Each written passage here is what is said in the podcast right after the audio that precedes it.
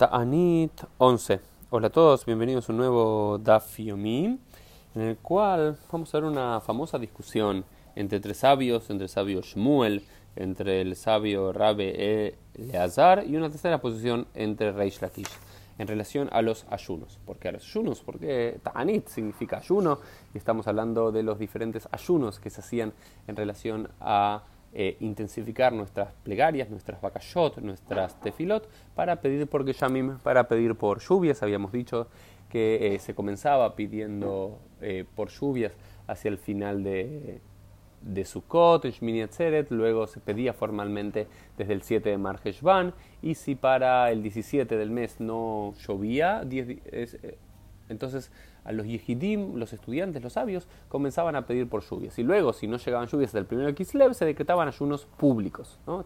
Siburiot. Eh, entonces, la, discusión de la quemará es si es correcto o incorrecto ayunar. ¿Cómo vamos a pensar esto? Y bueno, toda, la discusión se basa en un pasaje de eh, el Nazir, el Nazareo. Dice lo siguiente. Vamos a leerlo íntegramente. Shmuel dice, Kola Yoshev Batanit todo aquel que ayuna es declarado un hereje. ¿no? Es declarado un pecador, perdón, no hereje, joté, es un pecador.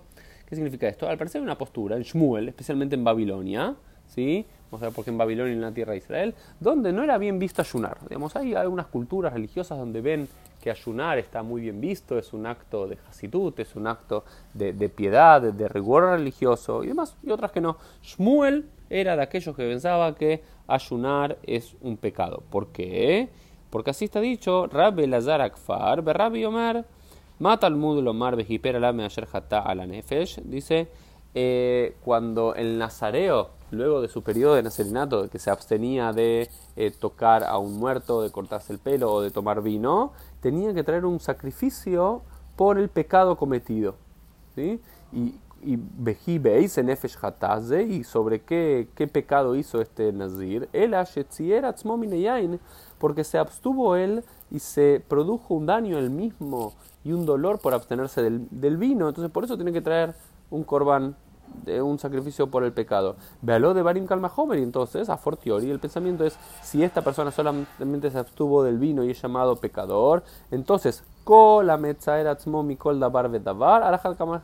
y aquel que se abstiene de cualquier cosa, de comer cualquier cosa, de beber cualquier cosa, es llamado aún más pecador. Entonces, según la postura de Shmuel, ayunar no es un acto de piedad, no es un acto de, ser un tzadik, de ser un justo, sino todo lo contrario, es un pecador. ¿Por qué? Porque Kadosh Baruj nos dio todo un mundo hermoso, un mundo maravilloso para comer, para disfrutar, entonces no hay que sumar ayunos innecesarios para él. Rabbi Eliezer, sin embargo, fíjense que Rabbi Eliezer no viene de la tierra de Israel, dice Nikra Kadosh, es amado un santo. Es al revés. ¿Ok? Es al revés, porque este Nazir en otro pasaje dice Kadosh y Egad va a ser un, va a ser sagrado para Dios, va a ser consagrado para Dios. Entonces dice, tal como el nazir es consagrado para Dios por abstenerse solamente de beber vino, si se abstiene de beber y de comer cualquier otra cosa, como en un ayuno, es llamado también kadosh, sagrado, santificado para Dios. Entonces, según Rabbi Eleazar en la tierra de Israel, eh, abstenerse de eh, comer algo, ¿sí? convierte a la persona en un kadosh, en un ser sagrado ¿no? porque se abstiene de comer, se une más con Dios, con lo espiritual y no con lo material. En cambio, Shmuel dice, no, es un pecador porque Dios nos dio todo el mundo. Y luego hay una tercera posición que es la de Reish Lakish, también de la tierra de Israel, que dice Nikra Hasid, es llamado un piadoso. ¿Y por qué sumo esta tercera posición, que parecía la de Kadosh, a la de Sagrado? Ambas son positivas frente a que la de Joté es negativa porque los Hasidim, antes de la llegada de Baal eran conocidos por ser hombres y mujeres que en su extrema piedad ayunaban mucho. La forma religiosa de, de Hasidut, de pietismo, antes del Baal Tov del siglo XVIII, normalmente estaba... Eh, regulada por intensos ayunos que mortificaban el cuerpo, mortificaban la carne, para conectarse más con la parte espiritual, para abnegarse de los placeres físicos. Conocemos a los Hasei Ashkenaz del siglo XIII. Sin embargo, una de las grandes revoluciones, incluso dentro de la Hasidut, que no la inventó el Baal Shem Tov, sino que la reencaminó, fue que ahora eh, él le decía a sus estudiantes, hasta ese momento ser piadoso era abstenerse de la comida, yo le digo ahora santifiquemos a Dios a través de la comida. Entonces, bueno, en este tratado sobre Tanit se nos habla sobre diferentes posturas que algunos lo veían con forma positiva, otros con forma negativa. O por ejemplo, ¿sí? se nos dice.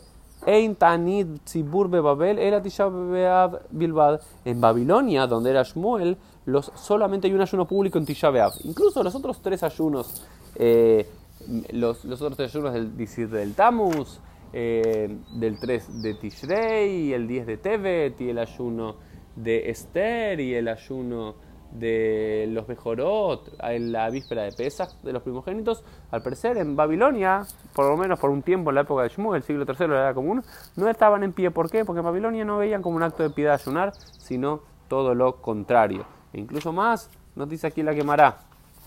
Dice, dijo Rabbi en nombre de Reish Lakish, Ein Talmid Hacham Rashai Le mi ¿Sí? Eh, un, estudiante, un sabio, no puede sentarse en ayunar. ¿Por qué? Porque disminuye su trabajo celestial. ¿Por qué disminuimos su trabajo celestial? Porque no podemos estudiar tanto Torah, no podemos cumplir tantas mitzvot, no podemos hacer tantos gestos cuando estamos sufriendo un ayuno. Entonces, bueno, vemos acá en nuestra quemará algunas posturas que tienden del ayuno como algo sagrado o el ayuno como algo pecaminoso que hay que abstenerse. Esto fue el Dafi del día, nos vemos Dios mediante en el día de mañana.